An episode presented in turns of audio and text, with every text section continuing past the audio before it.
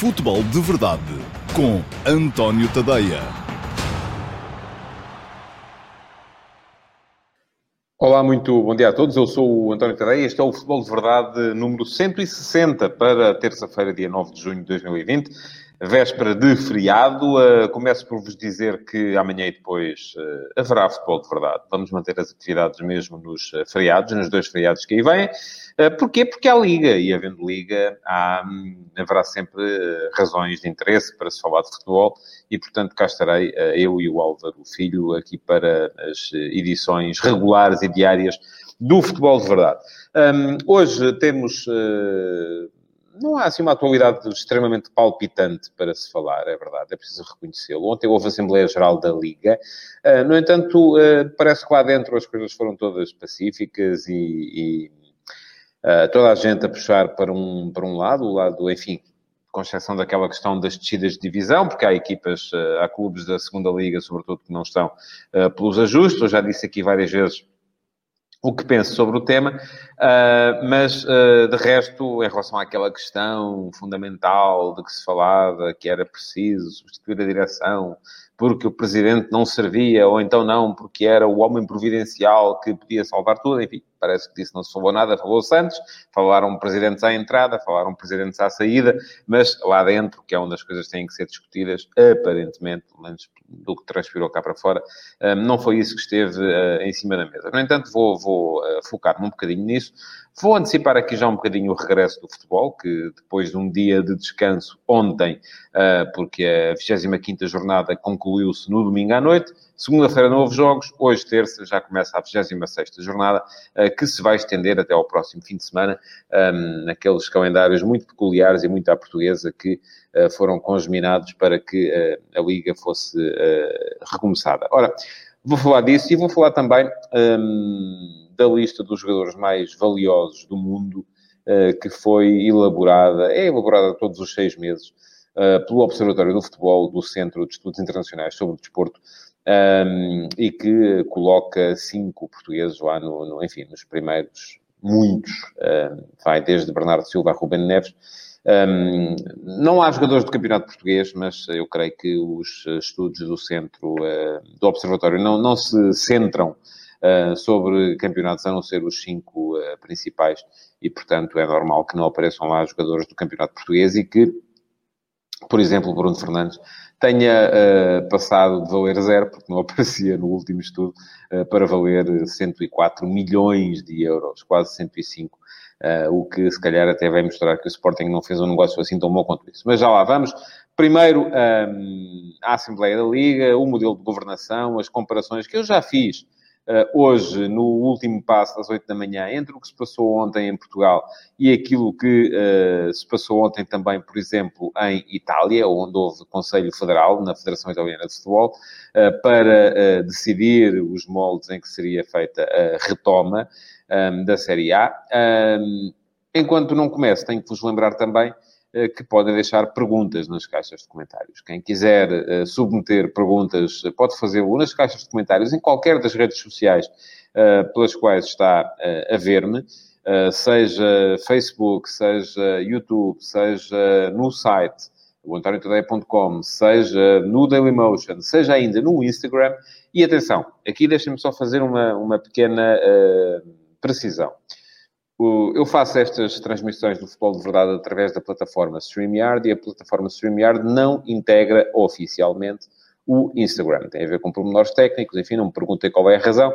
Nós conseguimos meter aqui uh, uh, esta transmissão via StreamYard no Instagram, mas isso significa que quem estiver a ver no Instagram uh, não vai aparecer aqui, por exemplo, onde é que é? Deixa-me ver, é aqui, aqui assim, onde aparecem os oráculos com as perguntas do do dia. Mas uh, as perguntas de Instagram eh, continuam a ser uh, recolhidas e submetidas à apreciação. E, aliás, ainda no último.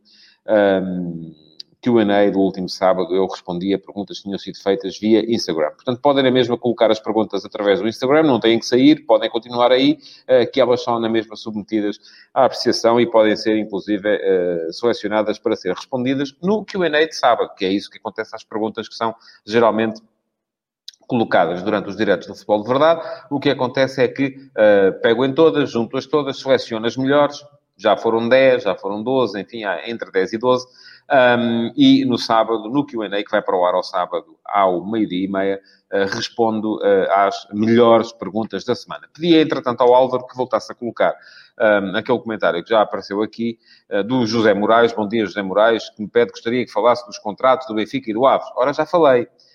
falei ontem. Uh, e volto a dizer a mesma coisa que disse uh, aqui a um uh, espectador ontem. Eu não posso dizer as mesmas coisas todos os dias, porque os senhores têm que se habituar a uma coisa. O Facebook não vos mostra tudo. se vocês querem estar um, em par, e diz o Marco Carvalho, depois de falar dos contratos do Benfica com o Aves, fala dos do Porto com o Portimonense. Certo, Marco. Isso, disso então já falei para aí há dois anos. Uh, portanto, mas também posso voltar a falar. Agora, não falamos é da atualidade. Se, eu, estamos aqui, eu já disse aqui ontem, e vou, porque esta é uma guerra uh, que eu tenho travado e tenho, tenho travado com a insistência. A questão é a seguinte: uh, as pessoas estão cada vez mais dependentes daquilo que as redes sociais lhes dão. E as redes sociais dão-lhe umas coisas, não dão outras. Eu tenho aqui exemplos. Ainda ontem estávamos aqui a debater em Conselho Estratégico que no último fim de semana eh, não tivemos conteúdos novos e, no entanto, aquilo que eu tinha escrito na sexta-feira eh, teve uma determinada atração na sexta-feira, no sábado quase ninguém lá foi e no domingo voltou a ter uma atração extraordinária. Porquê? Porque de repente o Facebook se lembrou de voltar a mostrar, estranhou que eu não tivesse escrito no fim de semana, enfim, eu não, geralmente não escrevo ao fim de semana, e voltou a mostrar o texto de sexta-feira. E as pessoas acharam, com certeza, ok, Marco, tudo bem, está a ser irónico, e eu agradeço. Também não estou a ralhar consigo, atenção, é bom que, uh, que, que, entenda. Só estou a explicar como é que as coisas funcionam. Um, se as pessoas estiverem aí à espera que o Facebook lhes mostre as coisas, o Facebook mostra umas, não mostra outras. Se querem saber realmente aquilo que eu penso sobre os temas e querem não perder uh, as atualizações, tudo aquilo que eu digo, tudo aquilo que eu escrevo, enfim, podia desejar-vos melhor sorte do que estarem à espera de saber aquilo que eu penso sobre as coisas, mas, enfim, há quem queira.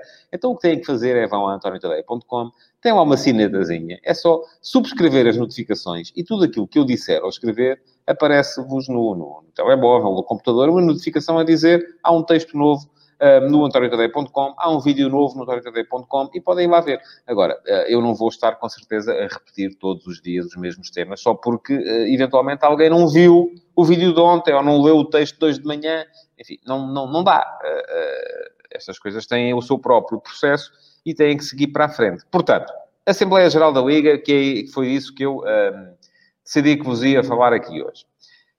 Parecia que estava em causa uh, a continuidade de Pedro Proença à frente da Liga. Eu já disse aqui várias vezes aquilo que penso sobre a liderança de Pedro Proença, que fez um primeiro mandato. Uh, Proença pegou numa Liga que estava destruída, Uh, e uh, tentou, esta é a razão que ele apresenta para aquilo que foi o seu primeiro mandato, tentou apenas, uh, ou sobretudo, voltar a revitalizar a Liga Portuguesa de Futebol Profissional. E por isso mesmo o primeiro mandato foi um mandato sem grandes novidades, sem as medidas de fundo que eu acho que deviam ser tomadas e que eu tinha muita expectativa de que Proença viesse a assumi-las naquele, logo desde o início do primeiro mandato, porque era finalmente alguém que era profissional, alguém que no meu ponto de vista, um, encarava o futebol com modernidade e saíamos definitivamente daquela era do, do, dos jogos de bastidores, da, dos chitos, da malta que anda ali a ver se consegue fazer valer os seus interesses acima de todos os outros. Ora, uh, aquilo que caracterizou o primeiro mandato de Proença foi muito o tentar passar pelos, uh, pelo intervalo dos pingos da chuva, para não se molhar. Uh, e eu só posso atribuir essa inação, vamos lá, porque o próprio Pedro Proença já o disse várias vezes também, que não tem maneira de tomar medidas eh, porque a Liga está dependente, no seu modelo de governação, daquilo que é a aprovação uh, da Assembleia Geral, de, de, de, onde estão representados alguns clubes mandam os presidentes, outros mandam uh, representantes, enfim, não interessa, cada clube tem X votos e a coisa, e tudo tem que ser decidido ali, quase desde, é preciso comprar clipes uh, para o escritório, vai à Assembleia Geral decidir se compra clipes desta marca ou daquela e se, uh, quantas, se vale a pena comprar um caixote que fica mais barato ou se não, compra-se. Enfim, passou-se isto agora com as substituições. Ainda ontem o Vitor Oliveira se queixava, e com razão, do meu ponto de vista, a dizer andamos a brincar ao futebol. Eu estou na véspera de um jogo que vai ser o jogo de hoje do Gil Vicente contra o Futebol Clube Famalicão. E eu não sei se posso fazer três ou cinco substituições. Mas andamos a brincar com isto. Mas é preciso vir à Assembleia Geral da Liga decidir uma coisa que foi decidida em todo o lado e que se vai fazer porque estas são circunstâncias especialíssimas, em que os clubes estão a jogar com menor periodicidade para descansar, em que uh, estão a jogar fora da altura que seria previsto, estão a jogar depois de uma interrupção uh, grande e forçada, e portanto convém defender a integridade física dos jogadores e tem que vir à Assembleia Geral decidir que, é, que se podem fazer cinco substituições em vez das três habituais. Isto, de facto, é como diz o Vitor Oliveira, isto é brincar ao futebol. E o problema da Liga é muito esse, é como é que se decide? Eu já disse aqui, o futebol português precisa de quem decida. Precisa de ter quem decida. E enquanto as coisas estiverem dependentes da, da, da, destas manifestações egocêntricas, que são as Assembleias Gerais, em que os presidentes têm que aparecer a dizer não, não, agora eu autorizo, portanto pode ser. Isto não avança. É isso que as pessoas têm que perceber. E é isso que está em causa quando é preciso discutir aquilo que é o modelo de governação da Liga. E aquilo que, mesmo, eu vou dizer, aquilo que, uh, ah, um, que o próprio Pedro Proença defende, e naquele que foi o uh, modelo de governação que foi apresentado e que aparentemente vai obrigar a novas eleições, e não acho mal que assim seja, uh, mas aquele modelo de governação que foi apresentado, para mim, é curto. É curto porque ainda tem o poder todo centrado na Assembleia Geral. A Assembleia Geral deve funcionar um bocadinho como a Assembleia da República, enfim, define as grandes linhas e as leis, mas depois o poder executivo que está no governo, e o governo tem que ter poder para poder um, implementar medidas e para poder uh, tomar decisões. É muito curioso que, enquanto em Portugal, andamos aqui todos, eu escrevi sobre isso hoje de manhã, volto a dizer, quem quiser pode ler em antoniotadeia.com, está lá, é o último passo de hoje de manhã. Enquanto nós aqui em Portugal andamos todos a decidir se o que é bom é ficar Pedro Proença como Presidente da Liga, se não, deve regressar uh, uh, Luís Duque. Eh, porque é, aparentemente, eh, uma facção eh, mais ligada ao Benfica, que achará que Luís Duque, ex-presidente da SAD do Sporting, é curioso isto, deve voltar à presença da Liga. Ou então não, há quem diga que deve ser, já foi apresentado este nome também, Edgar Vilaça, que é da SAD do Portimonense, e que, enfim, as relações do Portimonense são fundamentalmente por via do seu principal acionista, Tel Fonseca, são fundamentalmente com o Flóculo Porto. Eh, que deve ser uh, Vilaça, que deve avançar. Se não, se deve ser, e há muito quem diga isto também. E, aliás, eu também vi nisso uh, um sinal. O facto de Pedro Proença ter sido chamado à última hora, quase que repescado, para a reunião com o Primeiro-Ministro, um, quando lá estiveram os presidentes dos grandes e estiveram também Tiago Craveiro e Fernando Gomes, Uh, se isto não é tudo uma batalha da Federação Portuguesa de Futebol para tomar conta da organização do futebol, descredibilizando a Liga e ficando assim a FPF como a, a principal organizadora e principal centro de poder do futebol em Portugal. Ora, eu aqui, um, ainda hoje, uh, falei e refleti sobre isso, relativamente ao que se passou em Itália. Quando a Itália, as pessoas não andam a decidir se o presidente deve ser o Proença, ou se deve ser o Duque, ou se deve ser o o A, o B ou o C, estão a refletir naquilo que deve ser a autonomia uh, da Lega Série A. A Lega Série A uh, tem apenas três votos no Conselho Federal da, da, da Federação Italiana, uh, quando, por exemplo, os futebolistas amadores têm seis, quando o Sindicato de Jogadores tem quatro. Um, a Lega Pro, que é, quem que é o terceiro escalão, é o equivalente ao Campeonato de Portugal, tem três, tantos quanto a Lega Série A. A, a Lega Série B tem dois. e, portanto, Uh, no fundo, aquilo que os presidentes uh, e os responsáveis, neste caso até quem mais se queixou foi Beppe Marotta, CEO do Inter de Milão, que já foi uh, também o rosto de mercado da Juventus. Um, Beppe Marotta disse hoje em entrevista que o futebol profissional tem que, ser a, tem que ter a sua autonomia. Uh, e essa autonomia consegue-se, o exemplo que eles dão é aquele que eu dei também aqui há umas semanas, é o exemplo da Premier League. Ora, a Premier League, curiosamente, uh, há 40 anos, Aquilo que uh, nós olhávamos como modernidade, andávamos nós cá em Portugal entretidos com a história dos chitos, bem se, enfim, os mais velhos lembrar-se-ão, as assembleias da Federação Portuguesa de Futebol eram sempre uma festa, porque vinham os presidentes das associações todas e juntavam-se ali e aquilo era a ver quem é que, sobretudo era a ver quem é que conseguia nomear o presidente do Conselho de Arbitragem, depois quem não conseguisse nomear o presidente do Conselho de Arbitragem tentava nomear o presidente do Conselho de Disciplina e o presidente do Conselho de Justiça e quando se conseguia nomear os três, era aquilo que se chamava o chito. O chito, quem joga sueca sabe o que é que quer dizer, é ganhar as vasas todas. Ora, e andávamos entretidos nestes jogos de poder uh, que interessavam zero ao futebol. Uh, mas interessavam muito a quem uh, andava no futebol e fazia do futebol vida. Ora, nessa altura olhávamos para os ingleses e víamos, epá, os ingleses têm ali uma coisa que é a Football League e aquilo é um exemplo, um modelo de profissionalismo. Ora, os ingleses deitaram isso tudo às malvas.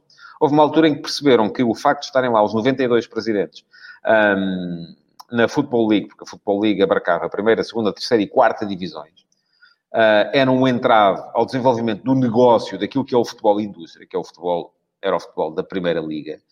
Um, e criaram, até no âmbito da Federação, da Football Association, portanto, parecia que eles estavam a andar para trás.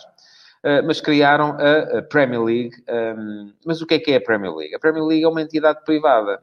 É uma sociedade por ações, onde cada clube tem, de facto, as suas uh, uh, ações, cada clube que, está, que nela participa, mas onde o poder executivo e o poder deliberativo está na direção e na administração. E é assim que tem que ser. E são contratados uh, uh, dirigentes administrativos, pessoas competentes do ponto de vista empresarial para levar o futebol para um outro patamar. E é por isso que hoje olhamos todos para a Premier League e achamos... Porque depois aqui é curioso que as pessoas olham para isto e dizem não, porque eu sou contra o futebol indústria, eu gosto é do futebol do, futebol do amor à camisola. É o futebol do, dos cheats da Assembleia das Federações. É o futebol em que uh, andamos todos aqui a tentar enganar o próximo porque temos amor à nossa camisola. Eu, eu, eu, gosto muito do amor à camisola. Acho que sim. Acho que é uma coisa honrosa, é uma coisa uh, digna, mas depois uh, a questão que temos que perceber é que se estamos a defender o amor à nossa camisola, nós estamos a defender o amor ao futebol em global. E o amor ao futebol como um todo só pode ser defendido quando pomos o amor à nossa camisola de parte. E aí foi isso que os ingleses fizeram com a criação da Premier League, olharam para o futebol como um produto empresarial e as pessoas continuam, os adeptos, continuam a ter o amor à sua camisola. Mas quem decide, não. Quem decide tem amor ao dinheirinho, sim, tem amor à, à, à, à, organização empresarial. As coisas têm que funcionar, têm que ser credíveis. Não podemos andar aqui todos a achar que o Benfica quer o Luís Duque uh, porque uh, quer ter alguém que possa... E o Porto quer o Proença porque também quer ter alguém que possa depois, por o seu lado, uh, conforme disse Luís Filipe Vieira, alguém que lhe preste vassalagem. Andamos aqui todos e eu não sei, não estou aqui a dizer que o Luís Duque, presta, eh, que Luís Duque prestaria vassalagem ao Benfica e que o Sporting ia a reboque, ou que, uh, uh, por outro lado, uh, Pedro Proença prestaria vassalagem ao Futebol Clube do Porto. Aliás, até parece-me um bocadinho em contraciclo o Sporting estar desse lado, porque, inclusive, é muito recentemente Pinto da Costa veio dizer, também, enfim, não sei se é verdade, uh, que Bruno de Carvalho lhe tinha dito que assim que uh, se vissem livros dele, o Sporting ia aliar-se com o Benfica ehm, para uh, estar contra o Futebol do Porto. Enfim, não sei se é assim ou se é com mais molho, como se diz, mas a verdade é que isso é que é o futebol do amor à camisola. O futebol do, do, do futebol empresarial é o futebol que tem que ser credível, em que não há nenhuma dúvida nas pessoas, nos consumidores, de que aquilo é sério. E isso só se consegue quando se puser o amor à camisola de parte. É isso, foi isso que os ingleses fizeram, é isso aparentemente que os italianos querem fazer, e nós em Portugal continuamos aqui entretidos a discutir quem é que se deve sentar na cadeira de Presidente da Liga, mas quando depois é preciso estar aqui a decidir o que é que se faz, se é, uh, quem é que toma decisões, uh, o que é que se faz para tornar o futebol mais credível, aí zero. Estamos preocupados é se é o A, o B ou o C que vão ser os presidentes. Está bem, continuem assim. Pode ser que a gente daqui a 10 anos ainda esteja a falar disto. Espero que não, porque isso seria, seria mau. Bom, portanto, hum, resumindo e concluindo, cinco substituições, sim, porque os presidentes disseram que sim. Ok, muito bem. Foi-lhes dado o poder de irem lá uh, uh, decidir. E pergunto ao Raul Silva uh, se esta medida se justifica. eu acho que sim, acho que, enfim. Quando, eu, eu, já disse aqui também uma vez, eu acho que uh, uh, eu sou do tempo ainda em que havia duas substituições uh, nos jogos na Europa toda e em Inglaterra não só havia só uma substituição, como só havia um suplente. aliás, havia um tipo na altura, os mais velhos lembrar-se-ão, que era um, um jogador chamado Fairclough, que jogava no Liverpool, sempre com o número 12, porque era sempre o suplente do Liverpool, e quando entrava, geralmente podia entrar para a defesa, para médio, para avançado, enfim, era o suplente, era aquele que havia. Se alguém se magoasse, entrava aquele. Uh, e ele muitas vezes chegou a decidir jogos e foi, era um tipo uh, mítico da minha infância barra adolescência. Mas uh, acho que sim, acho que se justifica, sobretudo nesta, neste período em que há maior risco de lesões, porque os jogadores estiveram muito tempo parados. Depois, se é para adotar no futuro ou não, enfim, acho que deve ser estudado. Uh, por exemplo, o, o Sérgio Conceição acabou de dizer há bocado, em conferência de imprensa, exatamente o contrário daquilo que eu estou a dizer agora. Que acha que não se justifica agora porque, enfim, não se deve mudar as regras a meio de uma competição, mas que para o futuro achava que sim, ehm, que podia ser uma medida positiva. Eu acho que, no fundo, acaba por ser uma medida que vai favorecer os clubes mais poderosos, porque têm melhores suplentes, têm mais profundidade no plantel.